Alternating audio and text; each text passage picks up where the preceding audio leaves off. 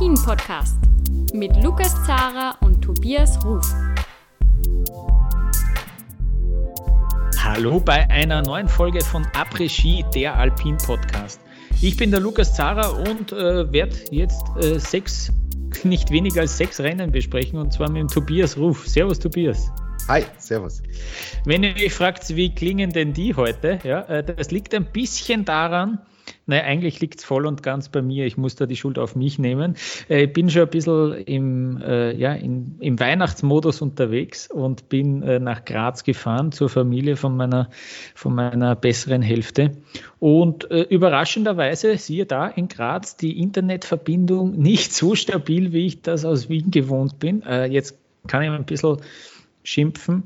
Ähm, aber so ist es halt. Wir geben unser Bestes, äh, haben hier uns jetzt anders eingerichtet als sonst. Deswegen vielleicht ein bisschen unklarer äh, von der Tonqualität her. Dafür, Tobias, nehmen wir uns vor, unsere Analysen umso klarer und umso schärfer als sonst formuliert, damit wir das sozusagen ein bisschen wieder wettmachen können. Aber solange wir zwei uns hören, glaube ich, ähm, ja, haben wir zumindest, haben wir zumindest das Mindeste erledigt. Das ist richtig, Lukas. Und du musst natürlich heute umso klarer und schärfer sein, ja, meine Tonqualität ist hoffentlich noch in Ordnung. Ja, stimmt, stimmt. Ähm, also jetzt ist der Druck, der, der, du stehst jetzt äh, nach dem ersten Durchgang oben mit der Eins im Starthäuschen und musst das Ding jetzt heute runterbringen. Ja. Und hofft, dass mir kein Mathieu Fevre passiert, ja, sondern ja. eher äh, ja, andere Kategorie. Sehr gut. Mach den, mach den Alex Schmid und äh, mach das ganz schau, solide schau. nach unten. Sehr gut. gut Bevor man Gutes Timing, Lukas, zu, zur Aufnahme heute. Ja, ja Also ich bin ja natürlich bester. Laune.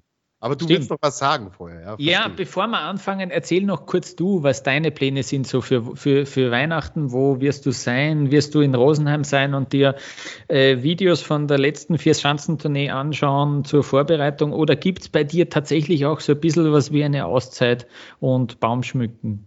Na, ich versuche es. Ich versuche es mit der Auszeit, aber die Vier-Schanzentournee, sie klopft an und das ist schon ein Highlight.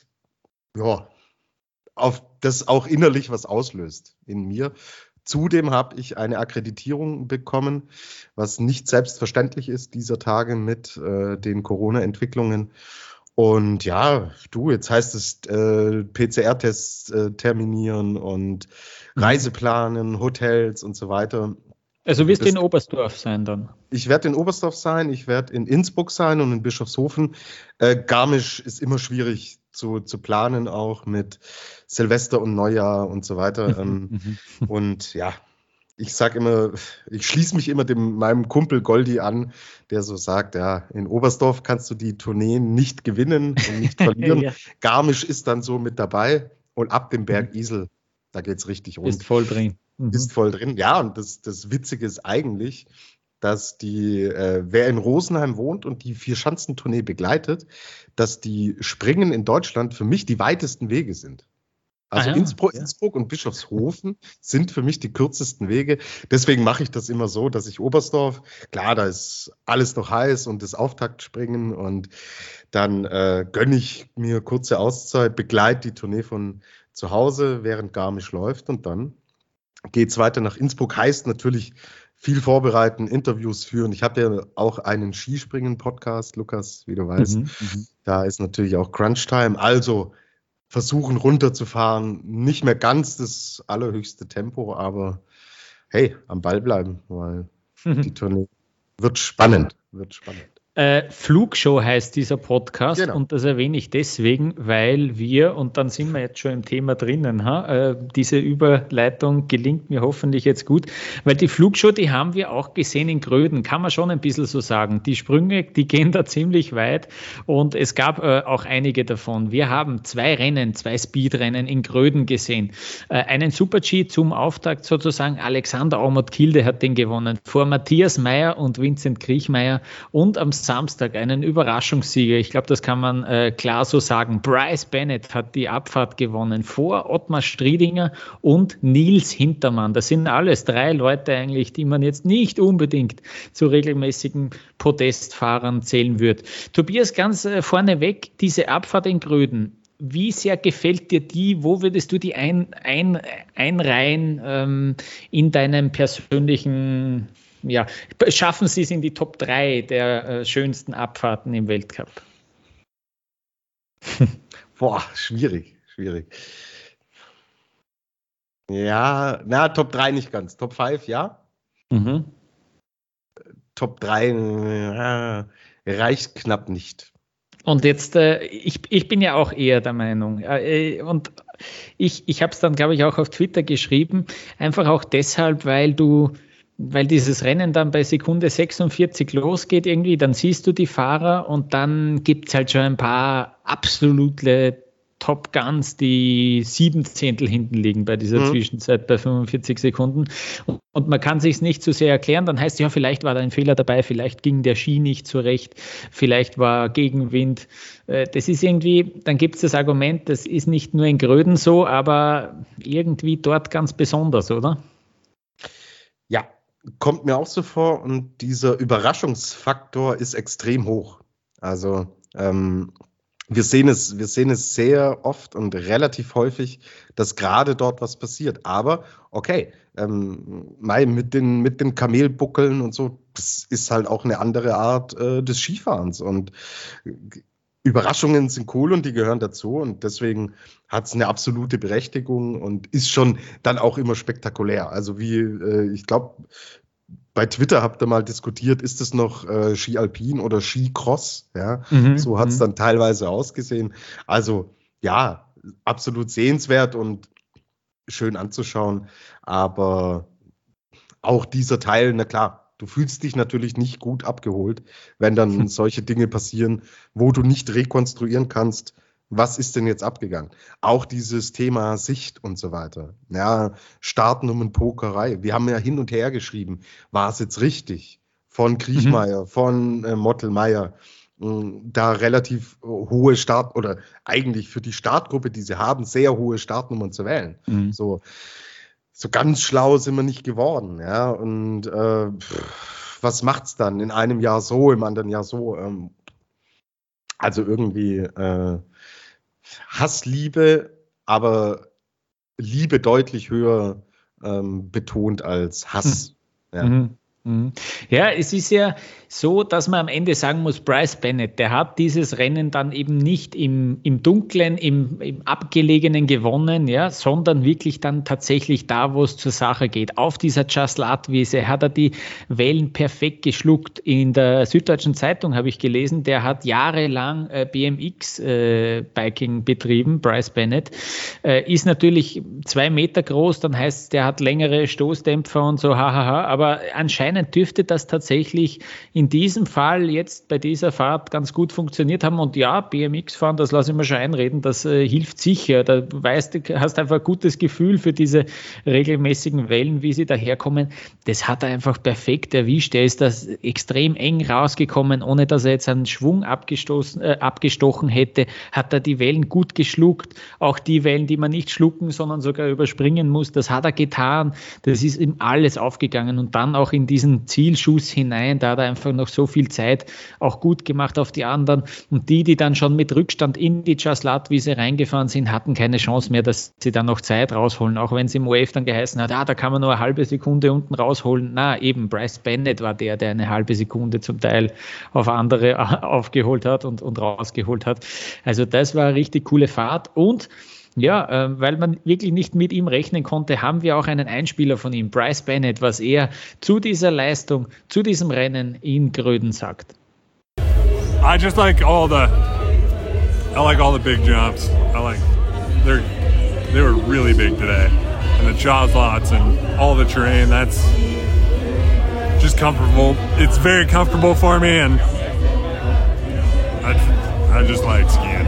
I like skiing the I like skiing that sort of stuff. It reminds me of home, just all the terrain and all the jumps. Yeah, I gotta keep working on my skiing. I bet we're gonna go to go train in Italy and have a little Christmas in Innsbruck and then Bormio, baby. Bryce Bennett hat diese Abfahrt also gewonnen mit der Startnummer 10 vor Ottmar Striedinger mit der Startnummer 1 und Nils Hintermann mit der Startnummer 6. Also die Top 3 zumindest, die sind aus dieser ersten Startgruppe. Wir haben dann diskutiert, ja, ob sich nicht vielleicht doch ein äh, Matthias Meyer, der hat sich zum Beispiel für die, glaube ich, sogar für die 19 entschieden, ja. Äh, Vincent Kriechmeier ist mit der 17 gefahren. Die sind beide gar nicht in die Top 10 reingefahren. Also vielleicht äh, dann diese Nummern wieder wieder nicht so ideal gewesen, aber sie haben beide, beide haben sie gesagt dann im OF, äh, das, äh, die, die Startnummer alleine, das bringt nichts. Ähm, wir hätten da einfach gut Skifahren müssen und dann hätten wir es auch äh, weiter nach vorne geschafft. Aber insgesamt, Tobias, das wird dich vor allem freuen, äh, natürlich gibt es dann schon wieder diese extrem hohen Startnummern, die es in Gröden mal wieder ganz nach vorne geschafft haben. Ich sehe hier auf Platz 7 Mattia Kasse, okay, äh, damit können wir jetzt vielleicht ist zwar ganz schön, aber emotional noch nicht so viel anfangen wie mit Start, äh, mit, mit Platz 8. Äh, Startnummer 51, Simon Jocher und dahinter sogar der Josef Ferstl mit Startnummer 33 auf Platz 9. Also die zwei haben es geschafft, in die Top 10 reingefahren mit hohen Startnummern. Ja, und nicht nur das, das ist auch für beide die Olympia-Qualifikation. Also du brauchst einen Platz unter den besten acht oder zwei unter den Top 15.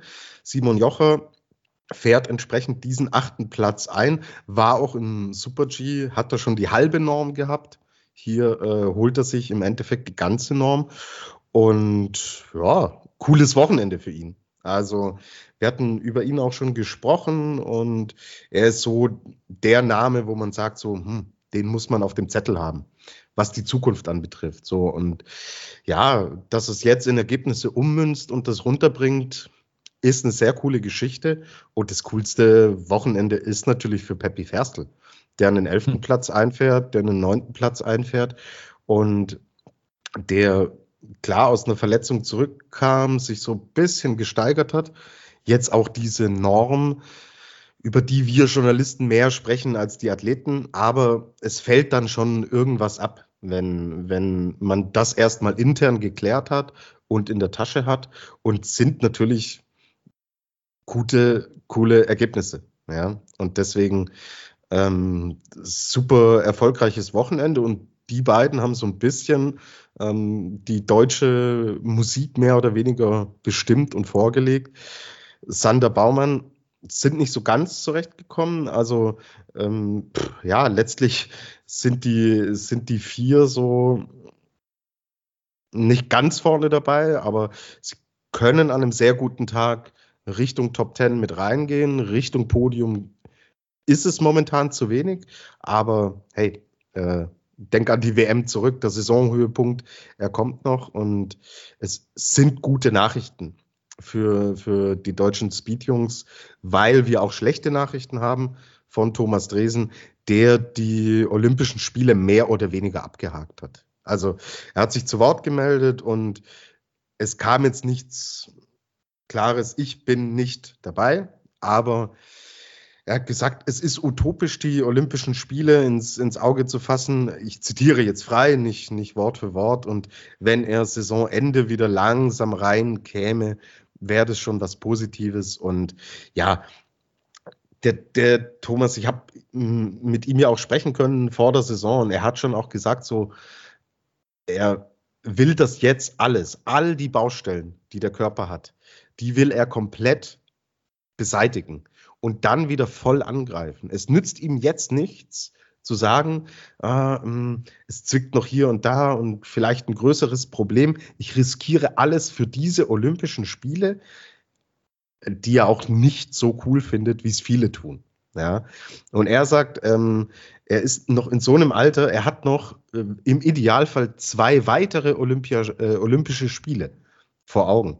Und einen Thomas Dresen brauchst du nicht vor die Wahl stellen, um zu sagen, Thomas, halbfit nach Peking fahren um dort die weitere Karriere zu riskieren oder alles so auslegen und vorbereiten, dass du 2026 im Idealfall dann in Italien genau hier richtig geile Olympische Spiele fahren kannst. Deswegen sind es im ersten Moment natürlich schlechte Nachrichten, weil er der große Hoffnungsträger ist und war und ähm, Sanders und Baumanns äh, WM-Medaillen in allen Ehren, aber er war derjenige, wo man sich echt erhofft hat, das wird ein Siegfahrer. Der Körper macht nicht mit, deswegen muss man jetzt schauen und im Kollektiv sind die Ergebnisse dann mannschaftlich halt gut. Ja? Und du darfst vier Athleten einsetzen im Bestfall bei den Speedrennen in den Olympischen Spielen.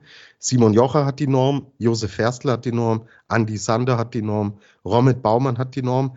Es ist eine Piste, die keiner kennt und Bryce Bennett lässt grüßen. An einem guten Tag kann sich alles ausgehen und sie haben jetzt diese interne Geschichte in der Tasche und gerade für die beiden, Simon Joche, Peppi Ferstl, die noch nicht so gut in die Saison gekommen sind, ist es eine coole Geschichte. Und deswegen langer Monolog, Lukas, aber das war kurz zusammengefasst die Lage im deutschen Team.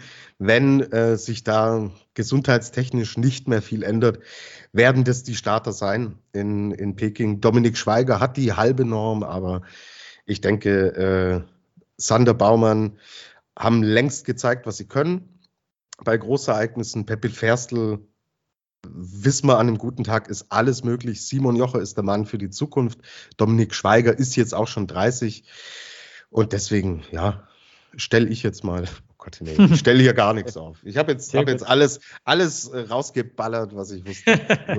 ich, ich schließe mir aber gleich an, dass, äh, dass, ich, ich, ich spüre es auch ein bisschen ja, und stelle jetzt auch gleich auf, weil der Ottmar Striedinger hat natürlich mit diesem zweiten Platz jetzt äh, ganz starkes Argument geliefert, auch für dieses Olympiateam. Wir haben Matthias Meyer, wir haben Vincent Kriechmeier, das sind Fixstarter. Äh, solange sie fit sind, werden sie dort an den Start gehen. Dann war natürlich Max Franz der Mann, der hinter diesen Zweien steht geht irgendwie. Aber jetzt hat plötzlich auch Ottmar Striedinger in dieser Abfahrtswertung äh, den Max Franz sogar überholt, ist die Nummer drei, wenn man nur nach Weltcup-Punkten geht und Max Franz eben auf Platz vier. Also, und dann danach kommen schon so Daniel Hemmetsberger, äh, Daniel Dankelmeier, Christian Walder. Also da schaut es jetzt schon, da würde ich auch eher den Otti Striedinger natürlich mitnehmen. Das ist natürlich ein, eine sehr, sehr gute Fahrt gewesen, die ihm da gelungen ist, mit der Startnummer eins eben, äh, ja, so ein bisschen ins, ins Blaue gefahren, aber vielleicht auch gar nicht so, gar nicht so schlecht äh, an diesem Tag.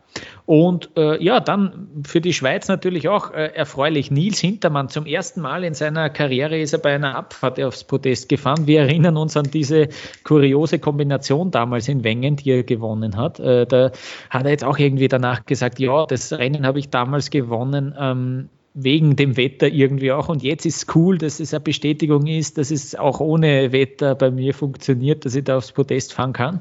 Sehr, sehr guter äh, Schlusshang, den er da erwischt hat. Damit hat er sich dann noch aufs Podest vorgeschoben. Und ja, Platz drei für Nils Hintermann, also das erste das erste Podest bei einer Abfahrt äh, nicht schlecht. Und auch aus Schweizer Sicht auch einer aus der, naja, fast schon dritten Reihe, ja, Yannick Chablot, äh, ich hoffe, ich äh, spreche ihn richtig aus, wenn er weiter so fährt, dann werden wir seinen Namen auf jeden Fall öfter hören, äh, auf Platz 13 gefahren, seine zweite Abfahrt erst in seiner Karriere. Und äh, danach ähm, ja, jetzt äh, zum ersten Mal in die Weltcup-Punkte gefahren, auf Platz 13, also auch mit der Startnummer 43 erneut eine Start, äh, hohe Startnummer, die es da in die Punkte äh, geschafft hat. Und jetzt natürlich, Tobias, jetzt haben wir die ganze Zeit schon über diese Abfahrt geredet, ohne über den eigentlich schnellsten äh, bei dieser Abfahrt zu sprechen. Das muss man schon so sagen. Es hat natürlich noch ein Schlüsselstück gefehlt, nämlich die ganze Jaslat-Wiese.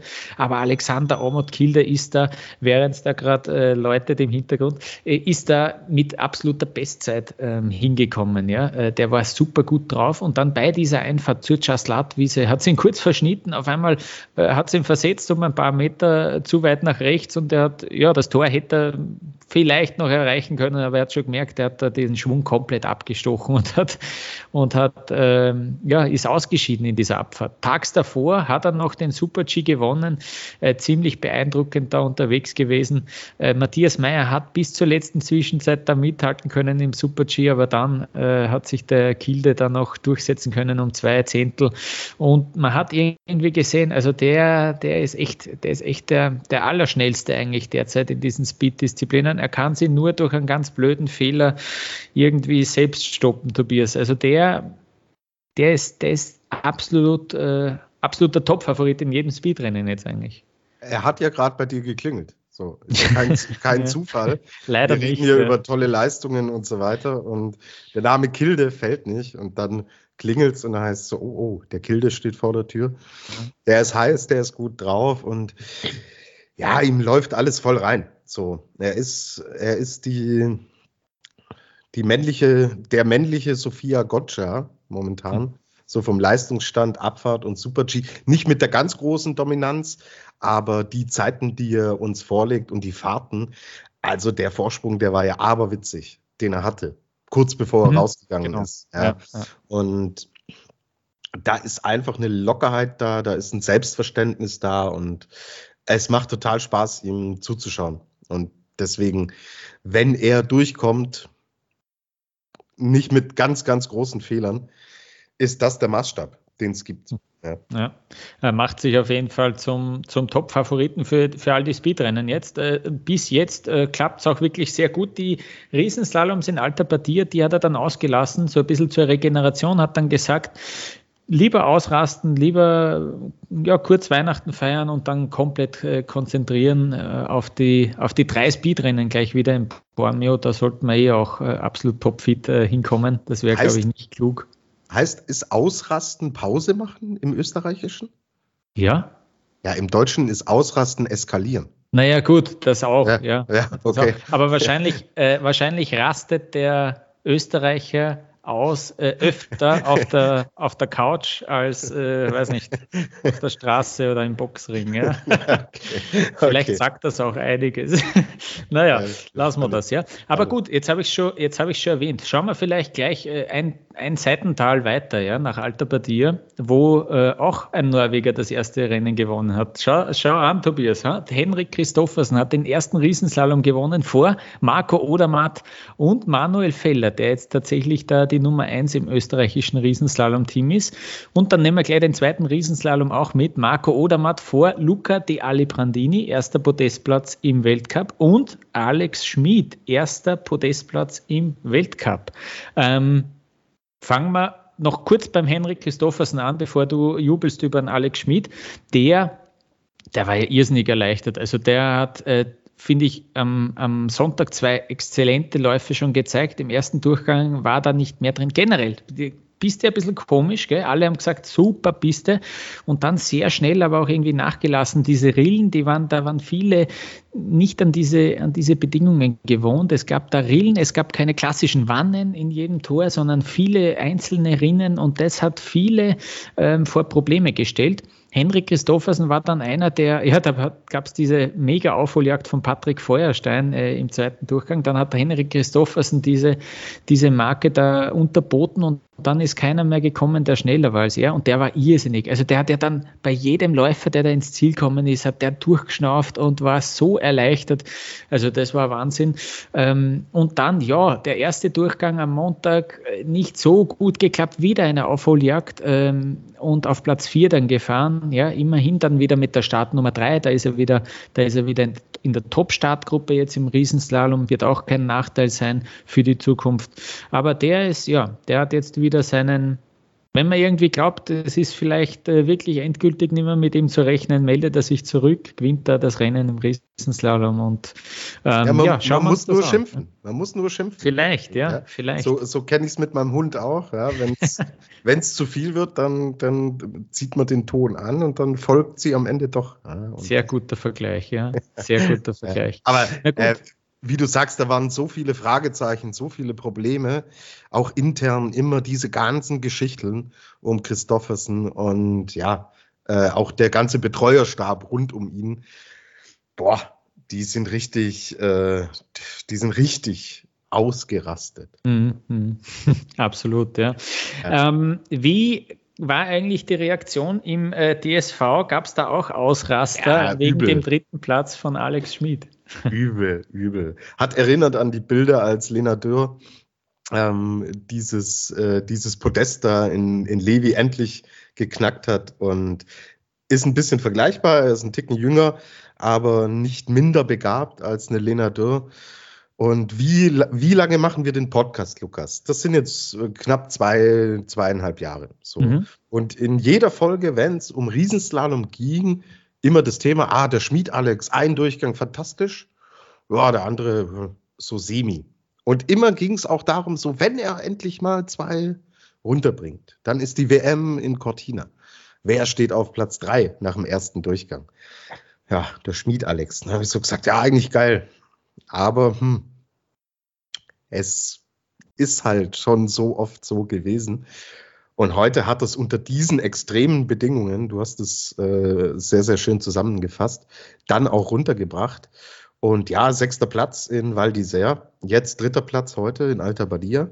Geil, freut mich total. Und unten ähm, das, das kleine Team, das mit dabei war, ist völlig ausgerastet, weil hm. er war der drittletzte Starter, unten leuchtet die Eins auf und dann war klar, es ist das erste Podest im Riesenslalom. Also in Parallelwettbewerben hat er schon Weltcup-Podests äh, geholt, aber im Riesenslalom endlich, endlich zwei Durchgänge runtergebracht und Riesenfreude bei allen Beteiligten und für das deutsche Technikerteam, ja, mega wichtig. Stefan Luiz ist raus mit dem Bandscheibenvorfall ja. und er ist jetzt so im Endeffekt der Einzige, der wirklich vorne reinfahren kann und sau cool.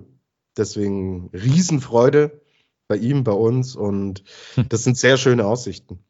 Und das, nachdem er, nachdem er am, am Sonntag noch diesen, äh, diesen genau. groben Schnitzer gehabt hat, äh, genau. da eigentlich keine Chance mehr hatte. Auf Kein zweiter Durchgang, weil ja. klar, ich meine, er ist da volle Attacke, volles Risiko gefahren und das hat es auch gebraucht. Aber nichtsdestotrotz, die Technik nicht vergessen. Und ähm, Mai, es ist am Sonntag passiert, das kann jedem passieren. Und so zurückzukommen, einen Tag später, dann diesen Podestplatz zu holen, voll geil. Manuel Feller ist mir aufgefallen, dass der äh, von dieser Rampensau Feller, so äh, ich werde Erster oder ich werde Sechzigster, äh, er, er, er kommt mir so ein bisschen feiner vor, auch was die Technik angeht. Da gehe ich, da ich sofort drauf ein. Ich merke mir das. Aber jetzt hören wir noch ganz kurz, was der Alex Schmidt zu seinem ja, oh, ja, Platz oh, sagt. Ja. Ähm, wir, haben nämlich, wir haben nämlich ein Statement von ihm nach seinem ersten äh, Podestplatz. Unbedingt. Unbedingt. Yeah, just amazing feeling. I'm so proud of myself. I don't, I don't know what I have to say. Um, I just focus on my own. Don't be nervous. Let's start for the second run, and uh, I just think about make a present for yourself and keep going, keep going, push, push, and yeah, crossing the finish line and saw the green light. It was so a great feeling. Yeah, it's steep. It's such steep from the start to the to the finish line, and it's so heavy to to push and push because yeah, everybody is a great skier and everybody can win, and so yeah, I'm just happy to manage it today and Alex Schmidt, also Dritter im Riesenslalom von Alta Badia. Und jetzt kommen wir zu diesem Manuel Feller, den du angesprochen hast, Tobias. Ja, es ist echt, äh, es ist echt erstaunlich. Der hat sich, der hat gesagt jetzt schon wieder an diesem Wochenende, eigentlich hat er letztes Jahr schon dran gedacht, diesen Riesenslalom jetzt endgültig zu lassen und das wegzulassen, sich voll und ganz zu konzentrieren, zu professionalisieren auf diesen Slalom hin. Hat er nicht gemacht, hat sich da durchgebissen, muss man echt sagen, war dann teilweise der, wo es geheißen hat, ja, bester Österreicher auf Platz 14, Manuel Feller oder sowas und dann ihm, auch noch sein Name genannt worden, äh, obwohl er irgendwie doch noch Schadensbegrenzung betrieben hat.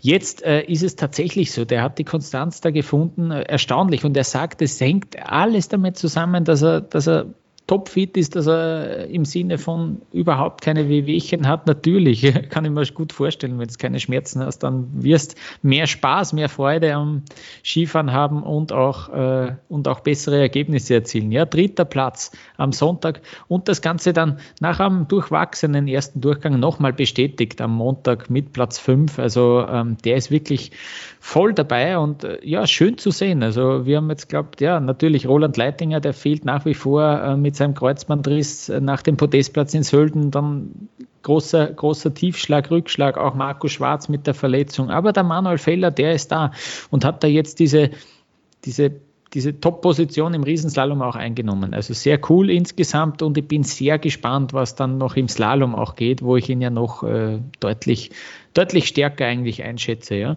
Und dann, ja, sonst der Stefan Brennsteiner, der ist irgendwie, der kämpft darum, dass er wieder dorthin kommt. Äh, der war ja am Podest im Saisonfinale letztes Jahr.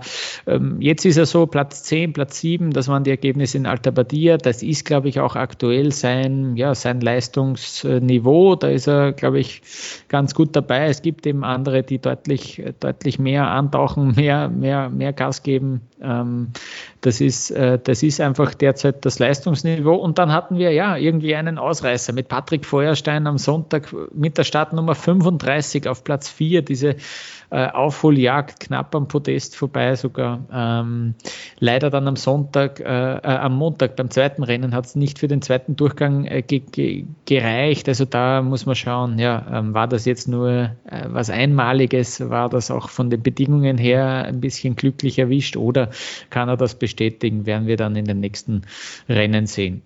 Gut, und ein großer Gewinner, das muss man ganz klar sagen, ja, äh, der dann auch wirklich das Rennen am Montag gewonnen hat, Marco Odermatt. Also irgendwie am, am Freitag noch den Super G, da war er jetzt nicht sonderlich berühmt. Äh, da haben wir uns fast ein bisschen mehr erwartet und dann, ja, diese zwei Riesenslaloms, zweiter Platz, erster Platz, äh, da hat er wieder heftig äh, mächtig angeschrieben und vor allem, ja, irgendwie schaut man noch drauf, äh, im Vergleich zu Alexis Pointureau, na, wieder deutlich ausgebaut den Vorsprung. In der Gesamtwertung 633 Punkte hat Odermatt. Äh, bei Pointureau, da muss man schon auf Platz 7 schauen, 234 Punkte, 400 Punkte dahinter. Also das ist, äh, du hast das ja sowieso, Tobias, schon äh, letzte Ausgabe gesagt, das kannst vergessen irgendwie. Äh, Matthias Meyer jetzt auf Platz 2 mit 405 Punkten und Alexander Omot-Kilde mit 329. Da könnten natürlich, ja, hätte, hätte, aber könnten natürlich auch 100 mehr stehen. Äh, diese Abfahrt, da war er auf jeden Fall auf Siegkurs. Ja? Aber er geht ja nicht auf Gesamtweltcup. Ja. Sonst, ja. sonst hätte er jetzt beide Riesenslaloms äh, nicht ausgelassen. Absolut. Also, also eindeutig. Das, eindeutig. Ja, ja, das sind wir auch. Äh, ich sehe ja hier jetzt auch keinen, wenn ich mir die, die Top-Läufer anschaue. Es gibt ja keinen anderen, der drei Disziplinen, gut, Odermatt hat jetzt auch die Abfahrt ausgelassen, zum Beispiel in Gröden, macht das auch recht smart, ja, nimmt dann nicht alles auf sich, aber Bormio ist er voll dabei, ja, da gibt es zwei Super-Gs, eine Abfahrt, das ist, äh, da, da ist er voll dabei und ja, also das ist, es schaut, es schaut schon einmal sehr, sehr, sehr gut aus. Der ist wirklich ähm, bestechend, äh, bestechend in Form. Ähm, wir haben auch einen Ausschnitt, einen Einspieler von Marco Odermatt, was er jetzt nach diesen, nach diesen vier Rennen, für ihn waren es drei Rennen, äh, was er danach sagt. Another nearly perfect race for me already. Uh, yeah, very, very good first run. And now in second run I yeah, wanted to push again and really wanted this victory today uh, after second place yesterday. And it it's it's possible to achieve this, and I yeah really went to the limit and pushed to the last gate. So far this season, you've had nine starts. Out of those nine starts, you've had six podium finishes and four wins. Yeah, for sure, it's the best I've ever had. Uh, yeah, it's amazing. I don't know how this everything works. I mean, I have a perfect team behind me. Everything is working well. Good friends. Uh, we are pushing in the team. Uh, it's not working well for everybody uh, at the same time, but I think uh, as well for the other guys, it's it's good to know that they can win races as well because they can beat me in training a lot of times. So yeah, it's just uh, great to have a flow like this. Ja, Tobias, also Marco Odermatt, äh, willst du noch irgendwas zu ihm sagen, äh, zu seinen Leistungen? Er, er spricht für sich, muss man ja. sich anschauen.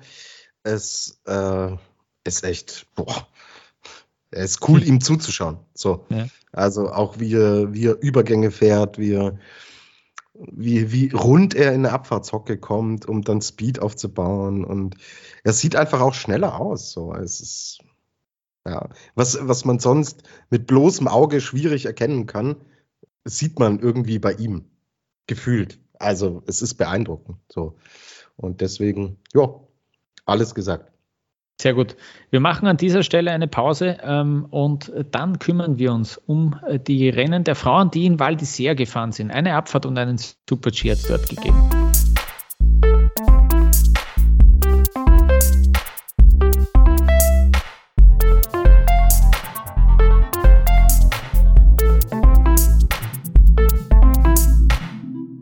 Sophia Gotcha, die ist und bleibt äh, ja die Königin der Speedbewerbe bei den Frauen. Sie hat in Val d'Isère nicht nur die Abfahrt gewonnen, auch den Super G. Ähm, das Einzige, was man sagen kann, ist, dieser Abstand, der ist jetzt nicht mehr komplett unmenschlich. Ja?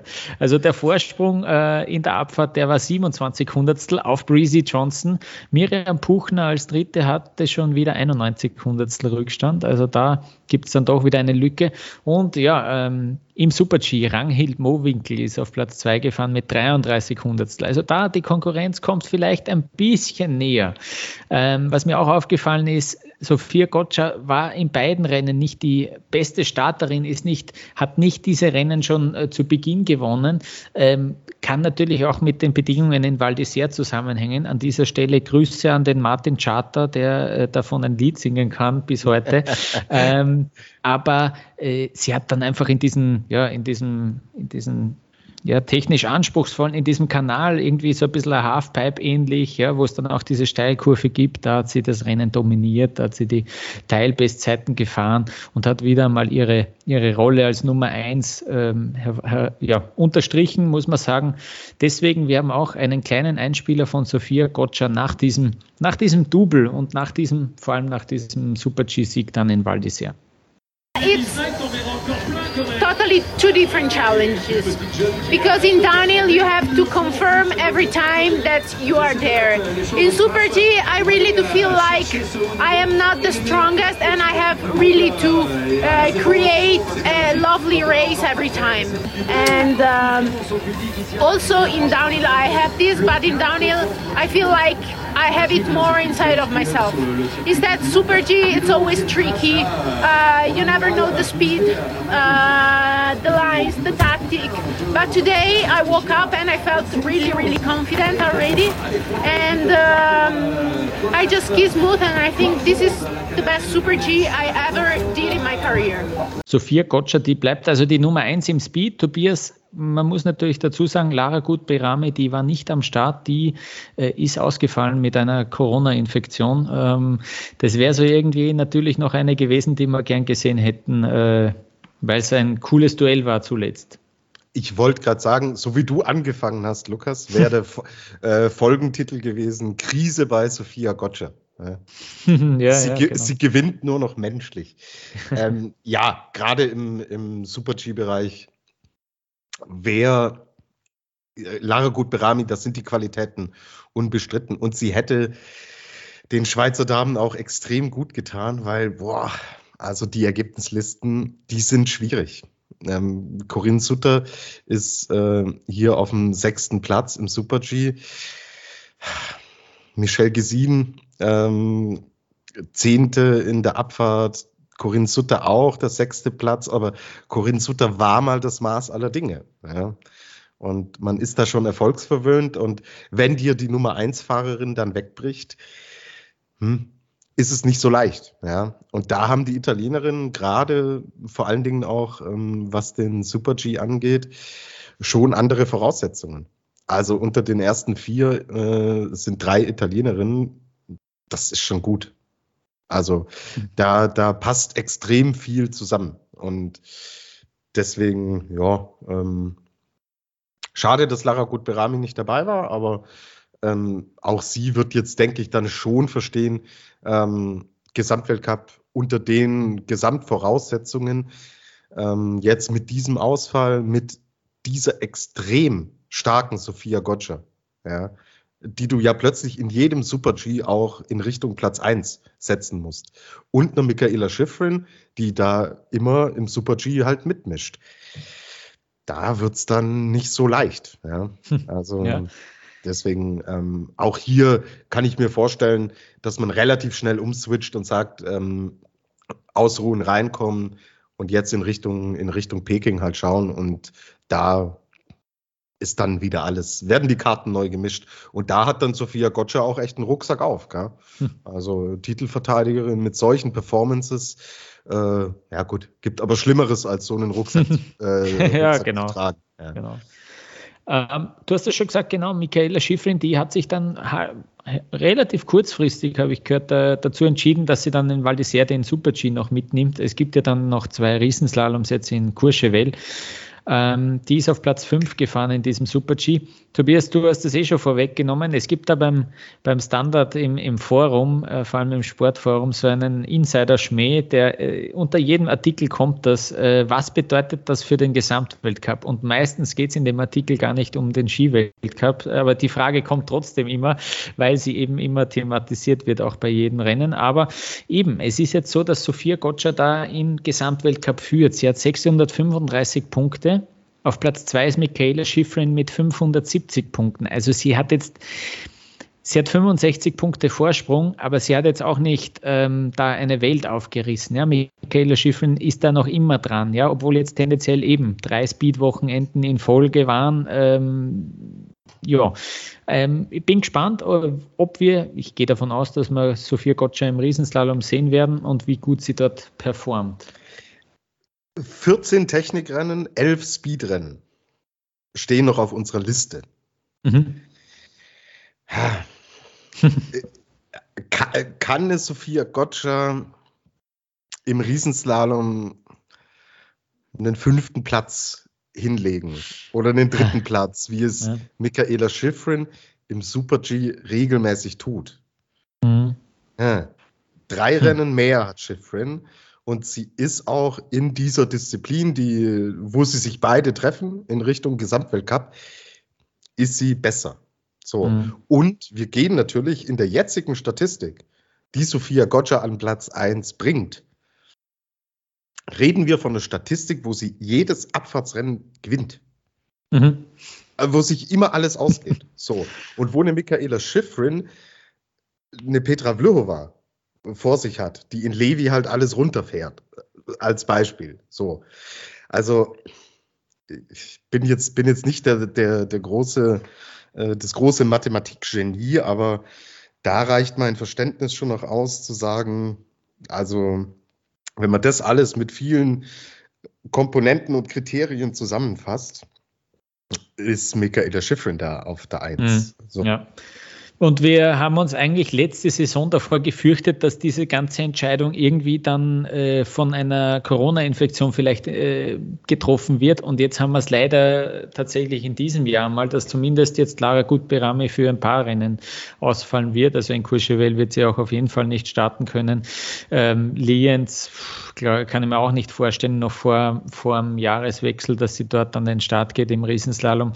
Ähm, das ist natürlich schade, ja, dass da, dass das jetzt äh, da dazwischen kommt. Katharina Liensberger auch positiv getestet worden, wird jetzt auch äh, die Technikrennen da verpassen äh, zum Ende des Jahres. Ähm, ja, und dann äh, wird es wahrscheinlich wieder auf ähm, Schifrin gegen Vlhova rauslaufen in diesen, in diesen Technikrennen, die wir jetzt dann ähm, sehen werden. Äh, ganz kurz nur noch äh, zu den Österreicherinnen würde ich noch gern äh, erwähnen. Äh, in Val d'Isère jetzt Miriam Puchner wieder auf Platz 3 in dieser Abfahrt gefahren. Also die hat sich da tatsächlich jetzt äh, in die Pole Position geschoben auf einmal im ÖSV Speed Team. Das ist, das ist echt alle Achtung. Ramona Siebenhofer immerhin auf Platz 4 noch in der Abfahrt auch gefahren. Ähm, auch die wieder dort vorne rein. Die, die gibt sie aber mit solchen Plätzen nicht zufrieden. natürlich nicht nicht, die hat schon auch Weltcuprennen gewonnen, äh, taugt mir irgendwie, weil sie nicht sagt, ja, ich bin Vierte geworden, cool, sondern nein, ich bin 1,33 Sekunden hinter Sophia Gotcha. Wie kann das sein? Äh, daran will sie, will sie feilen und arbeiten. Ähm, aber ich finde, genau solche, so eine, so eine Einstellung brauchst du natürlich in, in, in diesem Sport. Und dann, ja. Ähm, ich bin ja urgespannt, Lukas, wie die ÖSV-Damen in Peking an den Start gehen werden. Ja. Wer da im Endeffekt nominiert wird und wer da mhm. starten wird.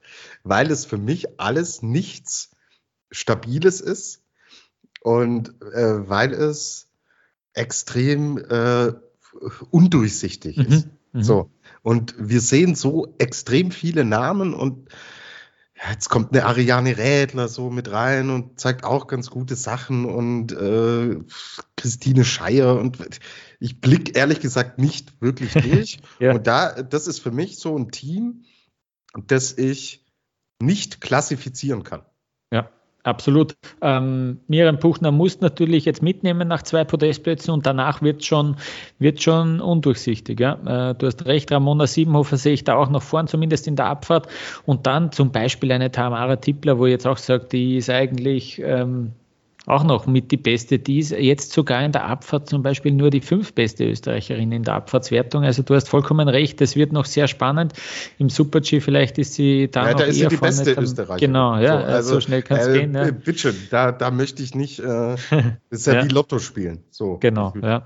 Ja. Ähm, also da gibt es die Qual der Wahl und leider auch eben niemanden, der sich absolut aufdringt, weil, äh, weil, ja, weil sie regelmäßig irgendwie Podestplätze einfahren. Aber äh, Tobias, wem sage ich das? Ja, es, äh, es, es sind ja meine Lieblingsposts im Internet. Unser Team Ja. für, äh, in dem Fall Waldi Seer. Mhm. Und da kommt dann nur das Bild von Kira Weidle. Mhm. Oh, unser Team halt. Ja. Ja, Nur die Kira. One-Woman-Team. Ja. One-Woman-Team. Extrem angeschlagen, gesundheitlich. Ähm, Oh, okay. Mhm. ganz, ganz stark erkältet. Ähm, Corona-Tests wurden natürlich müssen gemacht werden. Da, da ähm, war alles negativ. Aber die konnte ja kein Interview geben, um mit Hustkrämpfen im Endeffekt abzudrehen und da nicht klarzukommen. Ach Gott, ich bin weit weg von einem Mediziner und einem Virologen, aber unter solchen, ja, wie, was heißt Virologen? Äh, äh, Aber wenn ich so erkältet und so krank bin, weiß ich nicht, ob man an den Start gehen muss. Mhm. Stelle ich einfach mal jetzt so hin, ohne es zu beurteilen. Ähm, dann kommt zu allem Übel äh, dazu, dass sie einen Riesenbock an einer der Schlüsselstellen relativ am Anfang in der Abfahrt hat. Abfahrt, das ist ihre Disziplin und damit ist sie chancenlos. So, und äh, ja, fällt dann, fällt dann ähm, im Endeffekt auf den 39. Platz zurück. Ist es zu Ende gefahren, aber mit diesem Fehler keine Chance mehr und will unten ein Interview geben und hustet und hustet und muss sich wegdrehen und so weiter und ähm, sagt dann, ja, sie fährt den Super G, nimmt es als äh, Training so im Endeffekt mit, hat da komischerweise auch mit dem 16. Platz eines ihrer besten Super G-Ergebnisse überhaupt erzielt, aber ähm, mir hat es nicht gefallen, so, ähm, dass man das so einfach hinnimmt. Bin kein Teamarzt, bin kein Arzt. Lassen wir das im Endeffekt jetzt rein von den Ergebnissen her stehen. In der Abfahrt war mehr drin. Sie wäre jetzt auch in den Zwischenzeiten nicht auf Top-Level unterwegs gewesen, aber mit ihren Fähigkeiten hätte sie unten schon weiter nach vorne fahren können. Je nachdem, wie fit du auch bist. Wenn das Immunsystem nicht 100% ist, wird es unten raus auch schwieriger. Und jetzt habe ich viel mehr geredet, als ich wollte. Lassen wir das Wochenende so stehen. Kira soll sich erholen und dann hoffen wir auf bessere Zeiten, Lukas. Sehr gut, so machen wir das. Ähm, einen Punkt irgendwie habe ich jetzt noch auf meiner Agenda und zwar äh, den Felix der Woche natürlich. Ähm, wenn du daran denkst, fällt dir spontan jemand ein? Wen würdest du, wen würdest du nehmen? Ja, also, ähm, mir gefällt das gesamte US-Team, Mhm. was wir hier inzwischen so sehen. Ja? Also Mhm. diese, diese Breite, die wir ähm, mehr oder weniger seit es uns gibt, Lukas, fällt mir das äh, mehr und mehr auf, was, Mhm, was, wir, was wir alles haben. So äh, eine Breezy Johnson hat sich extrem stabilisiert, etabliert.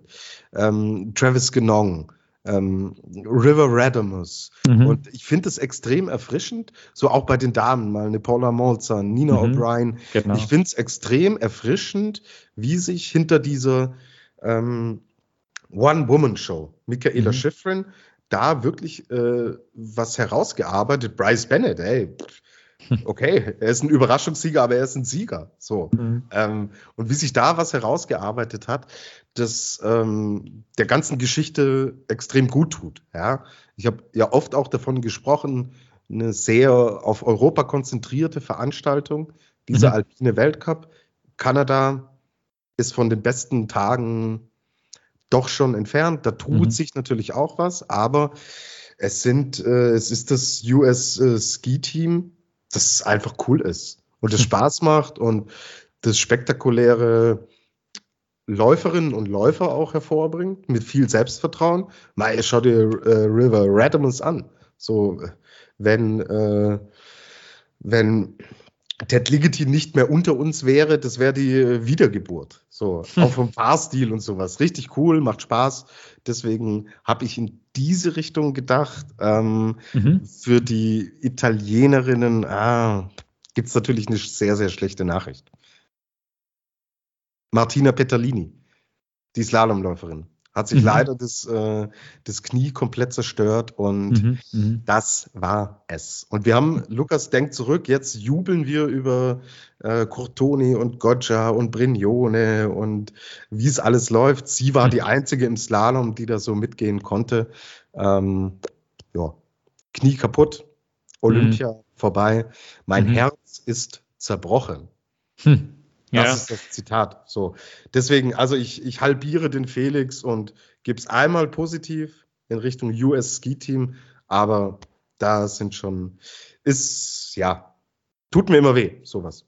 Deswegen geht Sehr, der andere Teil an, an die Martina. Und bei ja. dir?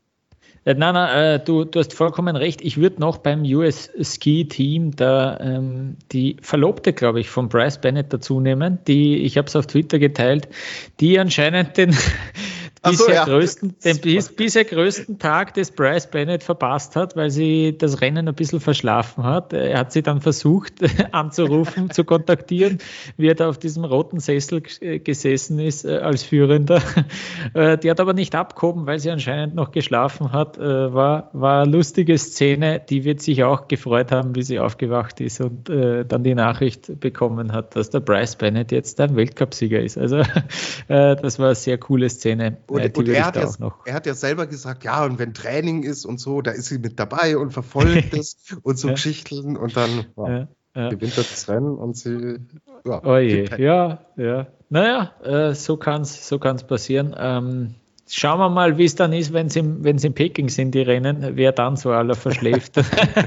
ja, äh, soll dem Besten vorkommen. Gut, an dieser Stelle, das war jetzt äh, eh schon alles und, und noch viel mehr. Da ich heute für diese technischen, äh, für diese schlechte Soundqualität sorge, mache ich jetzt äh, ausnahmsweise diese Terminübersicht. Sie ist nämlich sehr, sehr ausgiebig. Ich fasse es am besten zusammen. Wir haben noch vor Weihnachten zwei Riesenslaloms in Courchevel, da sind die Frauen unterwegs, und einen Nachtslalom in äh, Madonna, ähm, da sind die Männer am 22.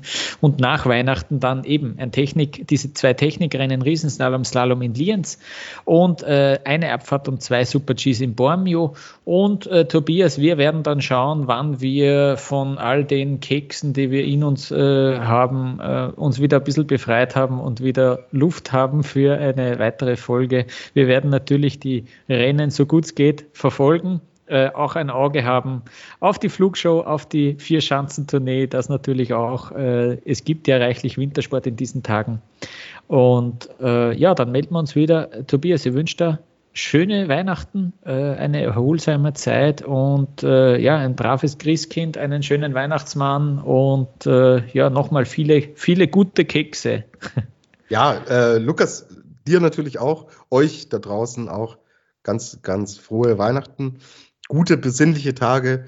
Schaut's viel Ski Alpin, schaut's auch vier Schanzentournee und ja, wir melden uns dann rechtzeitig wieder. Wenn es was zu besprechen gibt, sind wir da. Aber das ist nach wie vor ein ähm, Hobbyprojekt von uns beiden und deswegen denke ich, sei uns auch so eine kurze Auszeit mal vergönnt, weil ähm, alle diejenigen, die diesen Rennkalender machen, äh, die, die verzeihen ja gar nichts. Also das mhm. ist, glaube ich, auch echt für die Athletinnen und Athleten extrem schwer. Und da ist nichts mit ruhiger und besinnlicher Weihnacht. Aber sind wir froh, dass die Events stattfinden. Und deswegen frohe Weihnachten. War wie immer Jawohl. ein Fest, Lukas. Und dann schnaufen wir ein bisschen durch. Und ja, zwischen der Vier-Schanzentournee. Irgendwo, irgendwann wirst du mich erreichen. Perfekt, ja. Frohe Weihnachten an die, die es feiern. Äh, sowieso schöne Feiertage an alle da draußen und ja, bis bald. Wir hören uns. Servus.